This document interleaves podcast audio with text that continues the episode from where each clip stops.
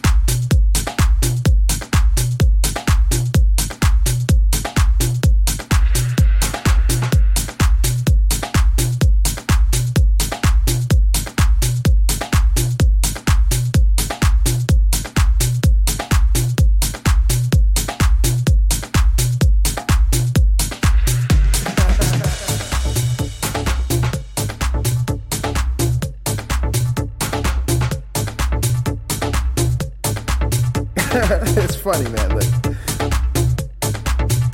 I was at the club, bro, or like, and I met this chick, and she was looking like real, real good. I mean, nice. She had a nice round bubble, nice tits. I mean, everything is right. I'm like, mmm, magnifique, man. she was that bad, like seriously.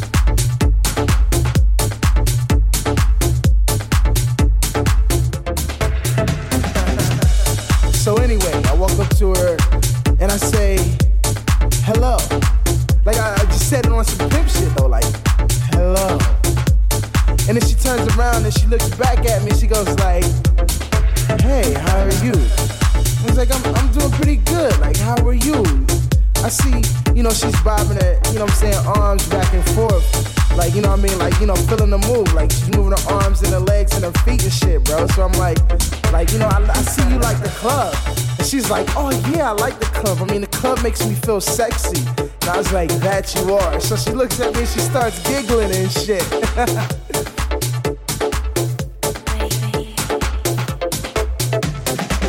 so, anyway, so you know this this this beat is playing by one of these DJs that I'm real real cool with. So I just tell her like, yeah, you like this rhythm right here? She's like, yeah, I like this rhythm. And I'm like, oh yeah, I know the DJ. She's like, oh for real? I was like, yeah, he's international. And she's like, oh for real? You know international DJs? I was like, yeah, I know international DJs because I'm an international rapper, baby. And she looks back, she's like, oh my god, like, so what are you famous? I said, hell yeah, I'm famous. And you're sexy. So how about we get together and have a famous, sexy baby?